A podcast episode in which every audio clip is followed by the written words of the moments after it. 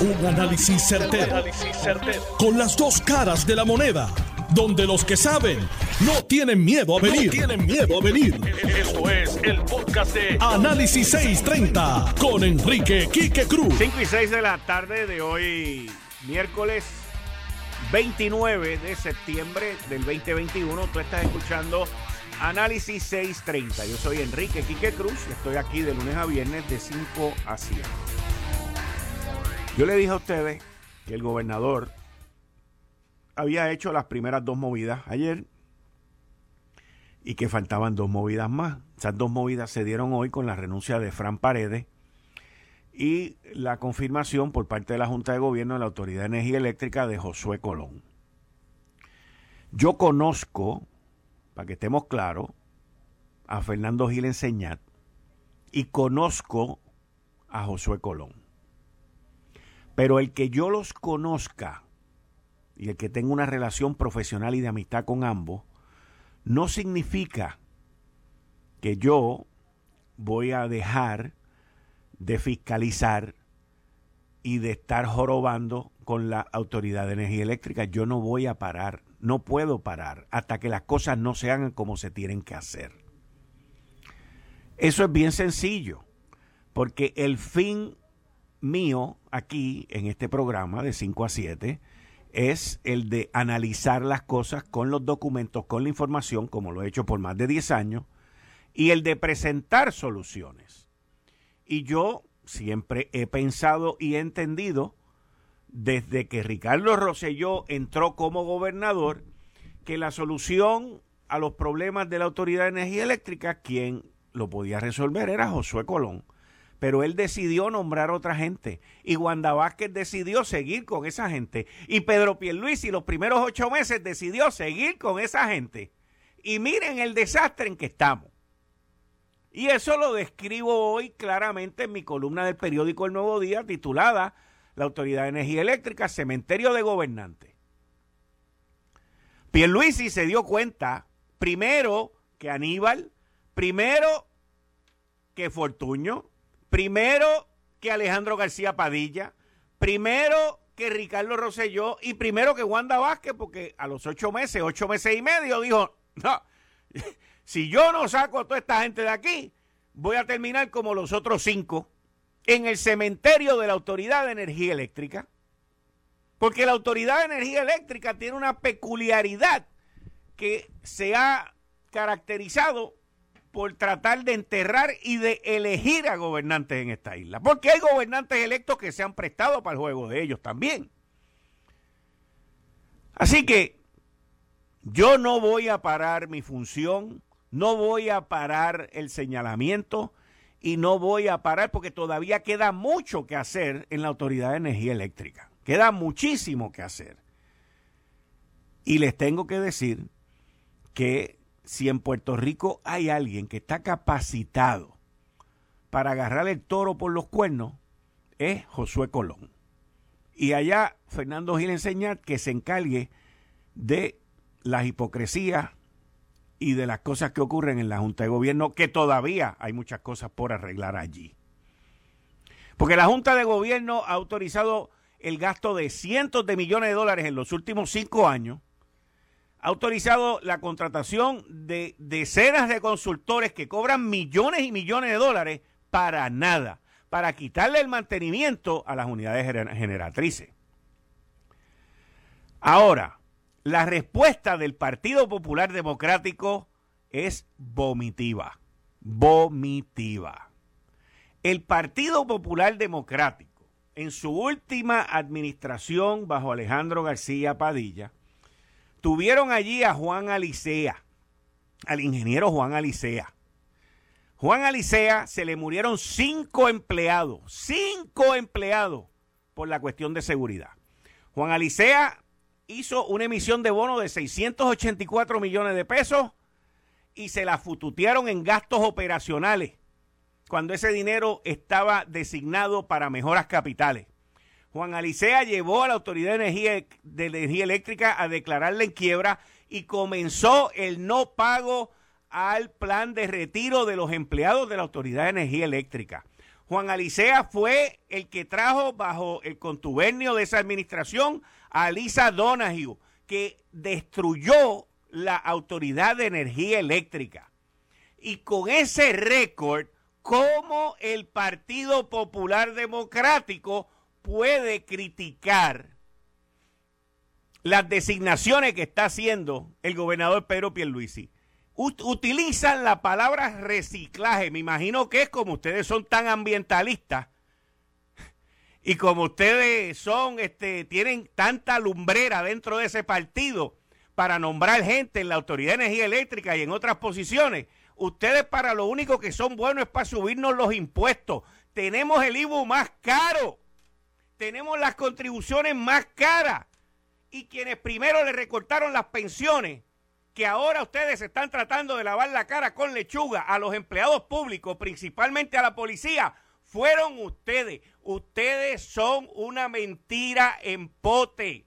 Ustedes, los populares, la Cámara, el Senado y el Ejecutivo, fueron los que primero que atentaron contra las pensiones de los empleados públicos. Y hoy se quieren declarar como los defensores ante la Junta de Supervisión Fiscal. Eso es falso. Falso. Al igual que falso, porque vi y busqué los récords. Josué Colón no era el presidente de la Autoridad de Energía Eléctrica, ni fue el que autorizó todas esas emisiones de bono que ustedes están diciendo ahí. Vamos a hablar de la de Juan Alicea, vamos a hablar de los cinco muertos que ustedes le escondieron a él, vamos a hablar de la quiebra y vamos a hablar de que ustedes fueron los primeros que atentaron contra las pensiones de los empleados públicos en Puerto Rico. De eso es que vamos a hablar. Está bueno ya. Está bueno ya de politiquería. Está bueno ya de criticar sin hacer nada. Ustedes ni se pueden poner de acuerdo en la legislación para el plan de ajuste. Vamos a decir las cosas como son los principales líderes del Partido Popular en la Cámara Legislativa no se hablan. Uno presenta 10 puntos y el otro presenta una legislación. Vamos a decir las cosas como son. Ustedes escondieron las pruebas de dopaje. Ustedes no han sacado los informes como se los requirieron a Jennifer González con las pruebas de dopaje. Ustedes son parte de tener allí a un senador que ha sido acusado por sus propios empleados en la comisión de ética y la persona todavía está allí. Y ustedes no han hecho nada al respecto. Porque ustedes tienen dos varas, la de ustedes y las demás. Sometan propuestas para resolver el sistema eléctrico, porque ustedes, al igual que los PNP, son parte de la destrucción y de la debacle que existe aquí con el sistema eléctrico. Ustedes fueron los que fundaron el cartel del petróleo y después se escondieron con el cartel del petróleo. Vamos a decir las cosas como son. Esto es bien sencillo. ¿Qué tienen que aportar? ¿Qué tienen que aportar? Mientras un ex candidato a la, gobernador a la gobernación del Partido Popular Democrático, Charlie Delgado, le pide la renuncia a un alcalde, ustedes tienen allí un senador que ha hecho barbaridades en contra de la mujer, en contra de sus empleados. Y el tipo está allí feliz de la vida cobrando. Yo le garantizo a ustedes que si ese senador fuera PNP o si algún PNP hubiese dado positivo en las pruebas de dopaje, ustedes lo hubiesen sacado en el Wall Street Journal y en el New York Times y hubiesen llamado a Joe Biden, a Joe Biden para que mandara a la Marina de los Estados Unidos a sacarlo. Pero no. Los de ustedes, ustedes los tapan bien. Yo no tengo problema con eso. Yo con eso no tengo ningún problema. Yo con lo que tengo problema es que ustedes ahora estén criticando las movidas que se están haciendo en la Autoridad de Energía Eléctrica, de las cuales ustedes han sido parte, y que ahora tampoco tienen para presentar soluciones. Porque todos ustedes, todos ustedes, cuando necesitaron de Josué Colón, también se lo pidieron. ¿A que eso no lo dicen? ¿A que eso no lo dicen? Vamos a decir las cosas como son. ¿Por qué no nos unimos para resolver el problema eléctrico? Pues seguro que no nos podemos unir, Quique. Si lo que nosotros queremos hacer es ganar las elecciones del 2024, porque se suponía que ganáramos las del 2020 y las perdimos. Pues seguro que no nos vamos a unir en esa. Pero aquí la isla completa está sufriendo el desastre que tanto populares como PNP han hecho en la Autoridad de Energía Eléctrica y ustedes son 50% de esa parte. 50%. La otra 50% es del PNP. Porque la administración pasada destruyó también a la Autoridad de Energía Eléctrica. Y permitió el desastre que hay hoy ahí. Porque ese desastre que está explotando hoy también es parte de PNP por la administración que pusieron allí en la Autoridad de Energía Eléctrica. Y todo ese chorro de cabilderos y de gente que tienen ahí haciendo consultoría y haciendo 20 cosas, eso es avalado por el PNP en la pasada administración y está mal también. Así que, habiendo dicho eso, vamos a escuchar un fragmento del niño favorito de los populares y de los PNP hoy para resolver el problema de la luz. El ingeniero Josué Colón hablando de Palo Seco. Entrando aquí me, llegó la información de que la unidad 3 de Palo Seco salió de servicio por una rotura en la caldera. Eh, no tengo los detalles en qué parte del, horno ocurrió la avería, si es en los water walls, o es en el reheater, o el superheater, o en el economizer, pero ya me enteraré de dónde es la avería eh, y cuán grande fue. Sí te puedo decir que si es una rotura de caldera, eh, es algo que se puede resolver, es algo que se puede reparar con, con suma eh, yo diría que facilidad.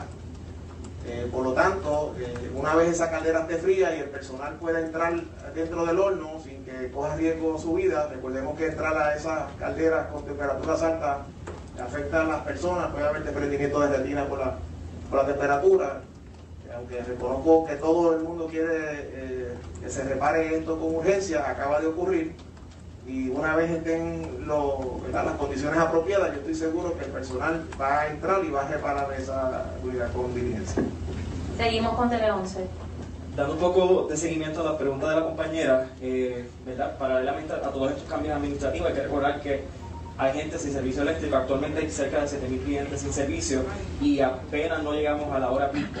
¿Estiman cuántas personas pueden comenzar a perder energía eléctrica para horas de la noche? Eh, ¿Hasta cuándo se puede extender la reparación de esta caldera? Bueno, con la generación que hay en servicio ahora mismo, eh, y entiendo que en Aguirre varias de las unidades ya entraron en servicio, eh, como tú mencionas, el pico comienza el, de la tarde, cerca de las 7 de la noche debe estar comenzando, pero si a esta hora que estamos hablando tenemos cerca de 7, 8 mil clientes, pues yo no vislumbro que, pueda llegar a, las cantidades que hubo el día pasado. Eh, obviamente estoy hablando con un conocimiento general de, la, de lo que está ocurriendo, porque como, como ustedes vieron, pues entré lo que he hecho es atenderlos ustedes. Pero en los próximos minutos yo estaré mirando con detenimiento qué está ocurriendo en las centrales generatrices, en las unidades que están en operación ahora mismo y si el cuadro es el que, se me presentó, pues yo eh, entiendo que Luma va a poder manejar eh, la demanda de energía eh, de una manera este, que no afecte tantos clientes, pero no quisiera adelantarme. Ahí ustedes escucharon las expresiones de Josué Colón en la conferencia que hizo hoy ya como director ejecutivo sobre la situación de Palo Seco. Miren, lo último que yo vi, más o menos como a esta hora, era que habían como 8 mil o 9 mil, quizás menos, de clientes sin luz. Comparado con desde el domingo, lunes y martes que habían habido sobre 250 mil a esta hora. Eso no se lo voy a atribuir a él, porque yo no soy popular, vamos a estar claros de eso. Yo no le voy a atribuir a él eso. Pero los populares, los que están hablando y tirando memes por ahí, los mismos que aprobaron hace poco en el Senado un proyecto de ley obligando a que las monjitas de Puerta de Tierra del hogar de ancianos, a que las monjitas de al lado de Fortaleza, que tienen también allí un hogar de ancianos, si no cogen los adiestramientos que ustedes les da la gana para no discriminar contra la comunidad anciana LBGTTIQ, no le van a dar, no le van a dar los permisos Sin embargo, ustedes votan a favor de esa locura que es completamente inconstitucional porque no hay una separación de Estado y religión, pero dejan a Albert Torres allí. Y tres mujeres senadoras, dos populares y una independiente, votan a favor del individuo para que no le pase nada. Y ninguna legisladora, mujer, ninguna de PRP o de Movimiento Victoria Ciudadana, ninguna, dice nada sobre la situación de Albert Torres a la verdad que ustedes en el reciclaje fallaron, ustedes han fallado en la perspectiva de género y ustedes donde único ganan es subiéndonos los impuestos y poniendo el IBU más caro que existe en la nación americana. Los felicito. Pero si no saben de luz, no hablen de agua porque en las dos lo único que saben es subirnos el precio. Vamos a decir las cosas como son. Entrando en otro tema, esta situación de, de otro menor, en este caso un niñito de 8 años, llega a la escuela con moretones, ojo morado, una herida abierta en la cabeza, y tengo que felicitar y no me canso, no me canso de darle reconocimiento, secretario de Educación, no me canso de darle reconocimiento al trabajador social, no me canso de darle reconocimiento a los primeros dos puntos de contacto que hicieron lo que tenían que hacer y cómo lo tenían que hacer.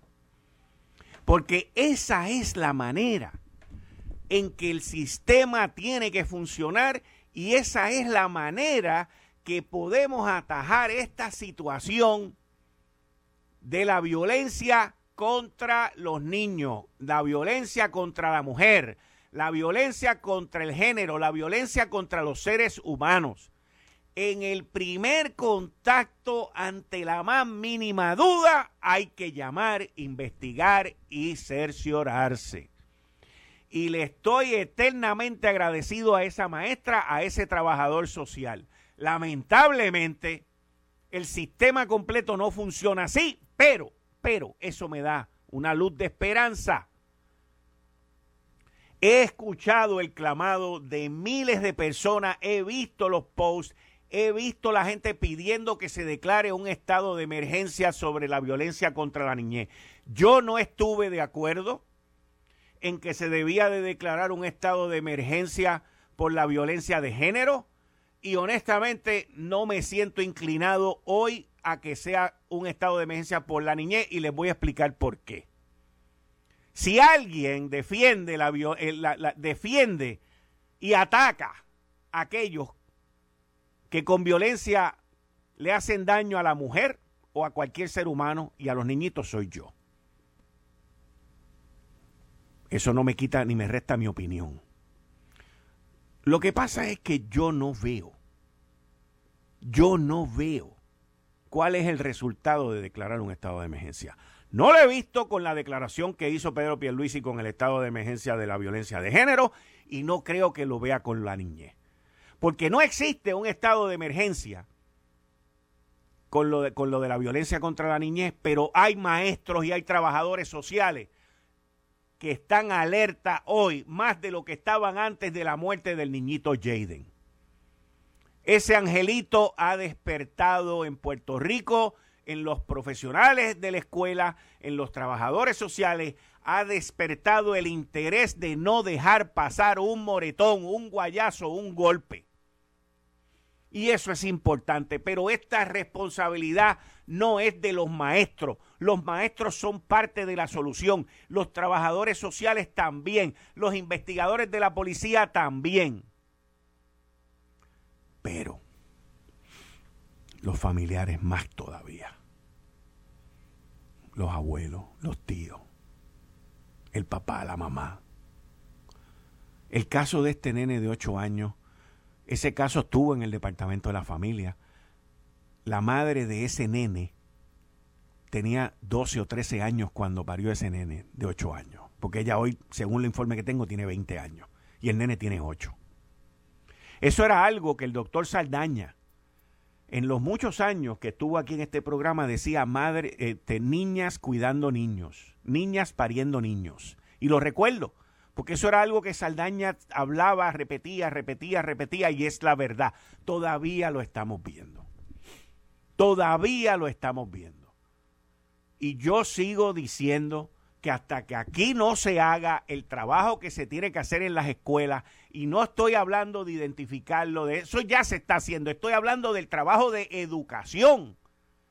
Estoy hablando del trabajo de inculcarle valores. Estoy hablando del trabajo de que esos nenes salgan de ahí queriendo ser mejor de lo que sus papás fueron. Así me lo enseñó mi mamá a mí para que yo fuera mejor de lo que fue ella. Así se lo he enseñado a mis hijos, que ellos sean mejor de lo que fui yo. Y así yo espero que ellos se los inculquen a sus hijos. Cada generación tiene que tener la esperanza, el deseo de, de ser mejor que la anterior, no igual. Igual no sirve, igual no vale. Y yo no soy de los que creo Ah, que yo tuve un papá adicto, que yo tuve una mamá adicta, que yo tuve un papá de esto y que las circunstancias de la vida. Señores, ustedes no saben mis circunstancias. Y no las voy a contar aquí. Pero yo no soy el que cree en echar culpa. Tú te labras tu propio destino. Puedes tener el papá malo, la mamá mala, puedes tener lo que sea. Pero tú puedes echar para adelante. Porque no eres una excepción si echas para adelante, by the way. No eres una excepción. Aquí todos, todos, no importa de dónde tú vengas, yo no vengo de cuna de plata, yo no vengo de, aire acondicionado ni vengo de nada de esas cosas. Mi mamá era maestra de escuela pública, madre soltera, y me echó para adelante solo, con mis dos tías. Pero yo tuve que poner de mi parte y ella puso de la de ella. Hay otros que no tienen esa suerte, pero también han echado para adelante. Y las historias también las conocen. Eh, estás escuchando el podcast de Noti1. Análisis 630 con Enrique Quique Cruz. 5 y 35 de la tarde de hoy, miércoles 29 de septiembre. Mañana se terminan los primeros nueve meses del año. Parió el nene hoy. El nene parió hoy. Digo, parió el nene hoy. El nene nació hoy. Hoy es miércoles, la licenciada Zoela Boy, bienvenida como todos los miércoles a las 5 y 30, licenciada, un momentito, un momentito, espérese un momentito ahí. Mira, si buscas gasolina premium de calidad, Golf te trae grandes noticias porque ahora la gasolina Golf Premium Ultra Plus tiene 93 octanos para darle mayor rendimiento y millaje por tu dinero. La gasolina Golf Premium 93 octanos tiene poderosos aditivos para mantener tu motor limpio y en óptimas condiciones. No pagues de más por la calidad premium. Para mayor rendimiento y calidad, vaya bien, vaya la segura con la gasolina Ultra Plus Premium 93 octanos de Golf. Bienvenida, licenciada, ¿cómo está usted? Muy bien, gracias a Dios, Quique. Saludos a ti, a los compañeros y compañeras allá en Noti1 y a la gente que te escucha. Quiero su opinión de, de algo que le voy a leer ahora.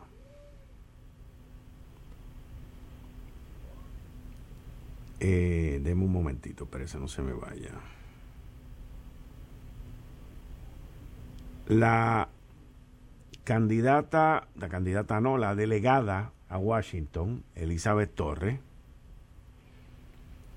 eh, le pidió hoy al gobernador Pedro Pierluisi que elimine esto de los delegados en Washington, que eso no sirve. Y dice lo siguiente, en nombre de ese sector del pueblo que ilusionado igual que yo, esperanzado igual que yo, salió a las urnas a escoger seis delegados, le pido que disuelva este cuerpo no existe en ley nada que justifique nuestra existencia ni el gasto que mantenerla por tres años conlleva. Demasiadas cosas se han hecho mal, es hora de enmendarlas, empiece con nosotros.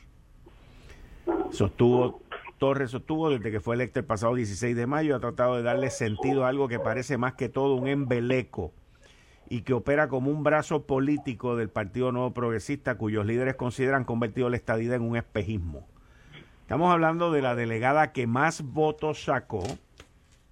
Estamos hablando que 63 mil, según la Comisión Estatal de Elecciones en Puerto Rico, 63 mil 520 votantes le dieron su confianza para que fuese delegada. Fue la delegada que más votos sacó sacó más votos que Ricardo Rosselló. Quique, yo, todo el que me sigue y la que me sigue sabe que yo tengo un problema grande con ella. ¿Por qué? ¿Por qué? te voy a explicar. Eh, recientemente saqué una columna y he hecho eh, expresiones en otros foros donde ella, desde que hubo aquella, tú y yo lo hemos discutido, desde que hubo aquella protesta eh, exigiendo que no se incluya la educación con perspectiva de género frente al Capitolio, ella dejó claro en un video que para, ella sí fue electa como delegada congresional porque cree en la estadidad, pero para ella es más importante que la estadidad el que el gobierno sea un gobierno conservador. Así que desde ese día yo concluí que me parece que ella es la el vivo ejemplo y el ejemplo claro de lo que mucha gente en los años que yo estuve en la política corriendo campañas escuchaba. Mucha mucha gente se queja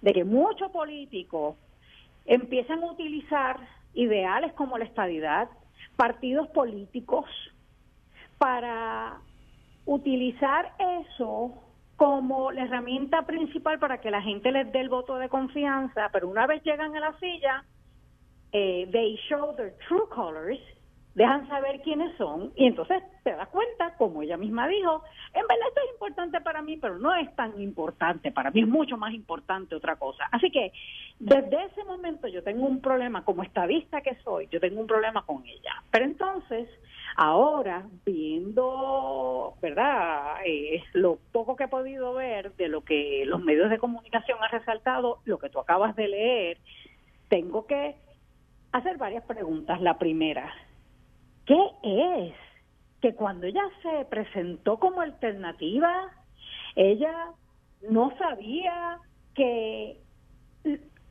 ¿Cuál era su, su obligación? ¿Cuál era su responsabilidad? Es tan y tan claro en la ley que crea la delegación congresional que la principal obligación era, en Washington DC particularmente, mover lo que decía el plebiscito que llevamos a cabo en las elecciones del, del 2020, donde la mayor parte de la gente, 52.5% de los electores y electoras, dijeron sí que Puerto Rico se ha admitido como un Estado. Eso estaba claro. Así que ahora ella está diciendo, entre los argumentos que utiliza para pedir que se que el gobernador disuelva esa delegación congresional, uno de los argumentos que está diciendo es que esto no tienen ni tan siquiera poder porque se porque están eh, se formaron conforme a los resultados de un plebiscito referéndum no me acuerdo cuál es el término que ella utiliza eh, que no tiene el aval federal pero ella no lo sabía en aquel momento todo el mundo sabía esto, eso es uno de los temas principales de la discusión, porque unos decían que no debíamos hacer ese, e, esa elección porque no teníamos el permiso del gobierno federal. Así que ese es mi primer problema. Hoy, ahora, es que ella viene a decir, ups, donde yo estoy metida lo crea algo que no tiene ninguna validez. En serio, hoy. ¿Y por qué no lo, o no lo sabía, o lo sabía, pero nuevamente quería utilizar el puesto y la oportunidad para mover otras cosas, otros intereses muy personales de ella. Segundo, esta eh, contención de ella de que esto de la estabilidad es un espejismo y que esto es un embeleco y que allá no hay ánimo en Washington DC para mover la estabilidad. Yo tengo que decir una cosa aquí, que yo soy abogada y yo estoy segura que nadie quiere que alguien que se amilana, que se acobarda cuando las cosas se ponen difíciles, lo vaya a representar. ¿Qué tú me estás diciendo? ¿Qué es lo que te está diciendo? Ah, porque las cosas parece que están un poco difíciles, no son tan fáciles como yo pensaba que iban a ser. Ah, por eso es que yo creo que nosotros no debemos estar haciendo esto. No, no, las mujeres lucharon y hasta hubo muertes para conseguir, junto a muchos hombres que apoyaron, el voto. Los negros lucharon y hubo muertes, y que sí hubo muertes en la lucha de, de los negros por la igualdad. Se milanaron, no, no dijeron, ¿saben que esto no se puede hacer porque no hay ánimo para aceptar lo que nosotros estamos pidiendo o exigiendo? Así que yo no estoy sorprendida, con la movida de ella de pedir que se que se disuelva esta delegación.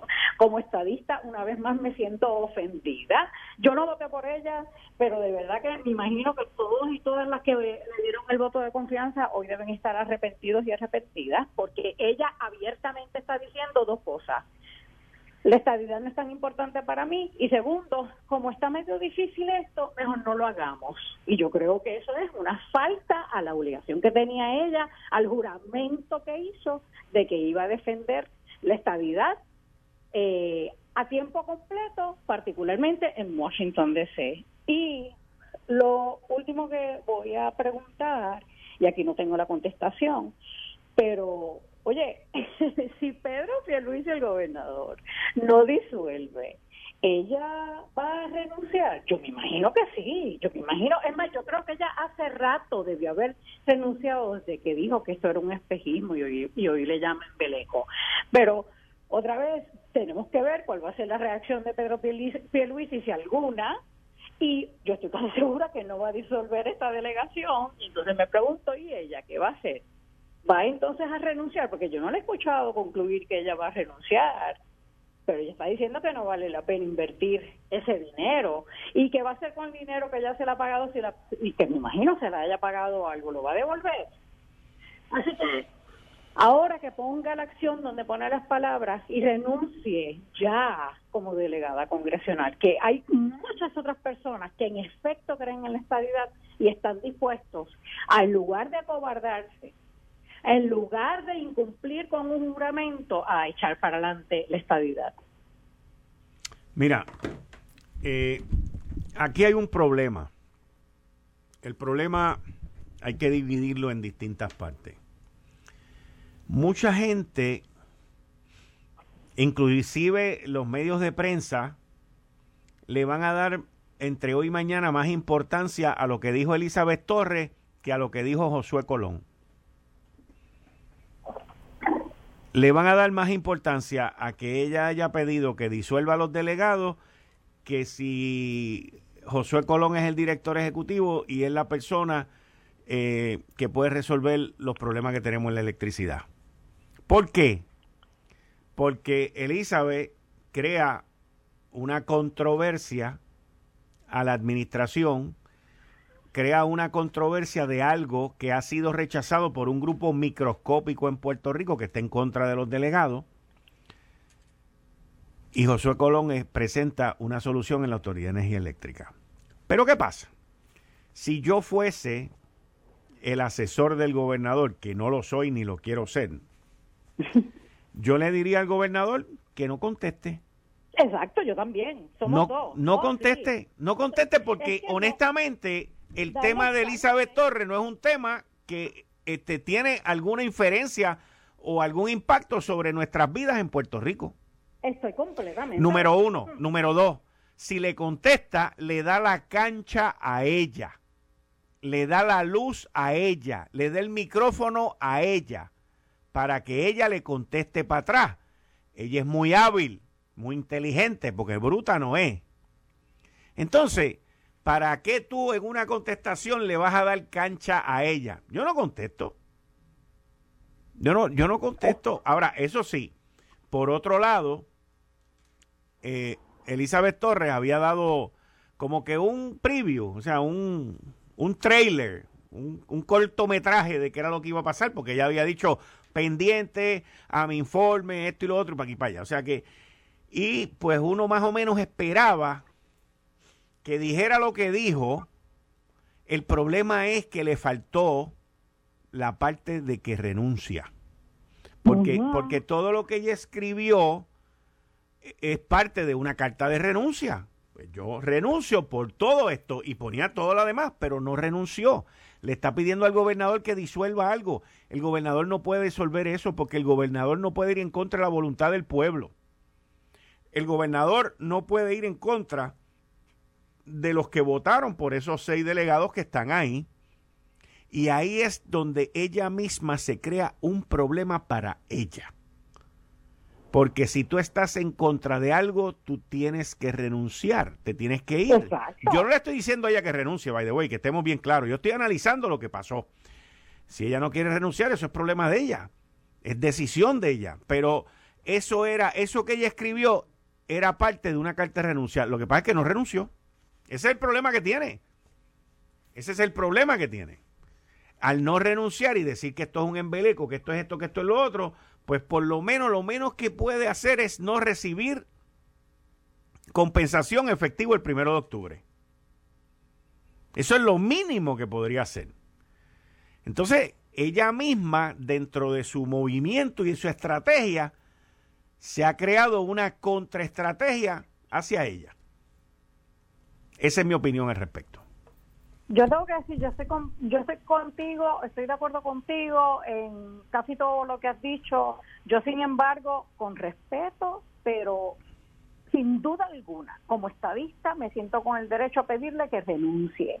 Yo creo que ella ya había abierto la puerta para que los que somos estadistas nos, nos sintamos que no tenemos en ella una defensora de ese ideal y después de haber visto nuevamente, yo no he visto completo el, el informe, lo miré por encima, leí algunos artículos de los medios de comunicación y a base de eso tengo que decir que hoy me siento todavía con más derecho para como estadista concluir que ella no es defensora y ella no está cumpliendo con la exigencia, con la obligación establecida en la ley que creó la delegación congresional. Pero también tengo que decir que como no dice en el informe que ella renuncia, le, le pido que aclare si, aunque no lo diga, si va a renunciar y segundo, eh, que deje de, cobrar. Es más, yo no sé si debería devolver el dinero si ha cobrado alguno, porque es que desde el principio parece que no estuvo comprometida con lo que se supone, no estuvo eh, cumpliendo con la obligación.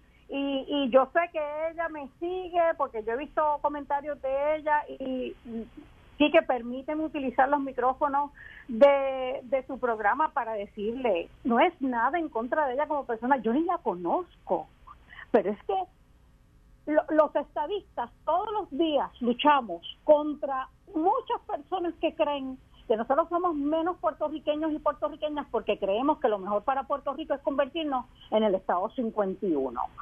Los que somos aliados en este tema tenemos que enfrentarlo con valentía. Y lo menos que yo como estadista esperaría de cada uno de los seis delegados congresionales es eso, que enfrenten esto, esta lucha con valentía y que hagan de esta lucha su prioridad, porque por eso fueron electos. Y ella, nuevamente usando tus micrófonos, a ella le digo, no es lo hago con mucho respeto, pero definitivamente con mucha convicción. Ella no representa lo que debe representar alguien que lucha por ese ideal. Y aunque ella no esté, los otros cinco, y yo no sé qué pase de verdad, si ella renuncia, si se escogerá otro, pero yo confío en que los otros cinco, eh, sigan haciendo su trabajo. Y oye, yo nunca he dicho que los delegados congresionales van a traer la estabilidad pero en cada, en cada iniciativa que signifique adelantar lo que sea, pero adelantar de cierta forma, es ideal, va a tener mi apoyo. Así que el que no esté, el que no crea en esto, que definitivamente se salga y permita que otra persona que sí cree en esto entre al juego. Vamos a ver, porque yo no creo que este sea el final de sus comunicaciones sobre ese tema y hay que ver cuál va a ser el próximo paso. Pero tampoco es para poner a CNN allí 24 horas con cámara a ver qué es lo que va a pasar. No, definitivo, yo estoy de acuerdo contigo. Yo creo que es mucho más importante que esta solicitud de ella es lo que está pasando en la Autoridad de Energía Eléctrica. Yo tengo que, si me permiten un minuto, decir, me alegro que Josué Colón esté de vuelta en la Autoridad de Energía Eléctrica. Yo he trabajado con él en varias ocasiones, lo conozco, conozco de su compromiso, conozco de su experiencia, de su conocimiento de lo que es el sistema de energía en Puerto Rico y yo me siento que con él a la cabeza de esa entidad, de esa corporación pública, va a definitivamente mejorar la situación. Y a mí lo que me importa es que la situación mejore para todos nosotras, los puertorriqueños y puertorriqueñas. Y por el otro lado, te, oh, escuché decir algo de, de la situación del abuso contra los menores. Te escuché felicitar al Departamento de Educación porque parece que hubo un caso donde respondieron como se supo, como se supone, pues me uno a esa felicitación, porque eso es lo que Puerto Rico necesita, que aquellos que vienen llamados a identificar esto y evitar tragedias, lo hagan. Y si eso fue el resultado hoy, de que esas personas, eh, ¿verdad? Que se supone que lo hagan, lo hicieron como se supone, aplauso a ellos y a ellas. Muchas gracias, licenciada. Volvemos el miércoles que viene. Hasta el miércoles, Kike. Bien, gracias. Buenas noches. Bien, buenas noches. Ustedes escucharon a la licenciada Soela Boy, que está conmigo todos los miércoles a las 5 y 30. Esto fue el, podcast de Notiuno. Análisis 630 con Enrique Quique Cruz. Dale play a tu podcast favorito a través de Apple Podcasts, Spotify, Google Podcasts, Stitcher y notiuno.com.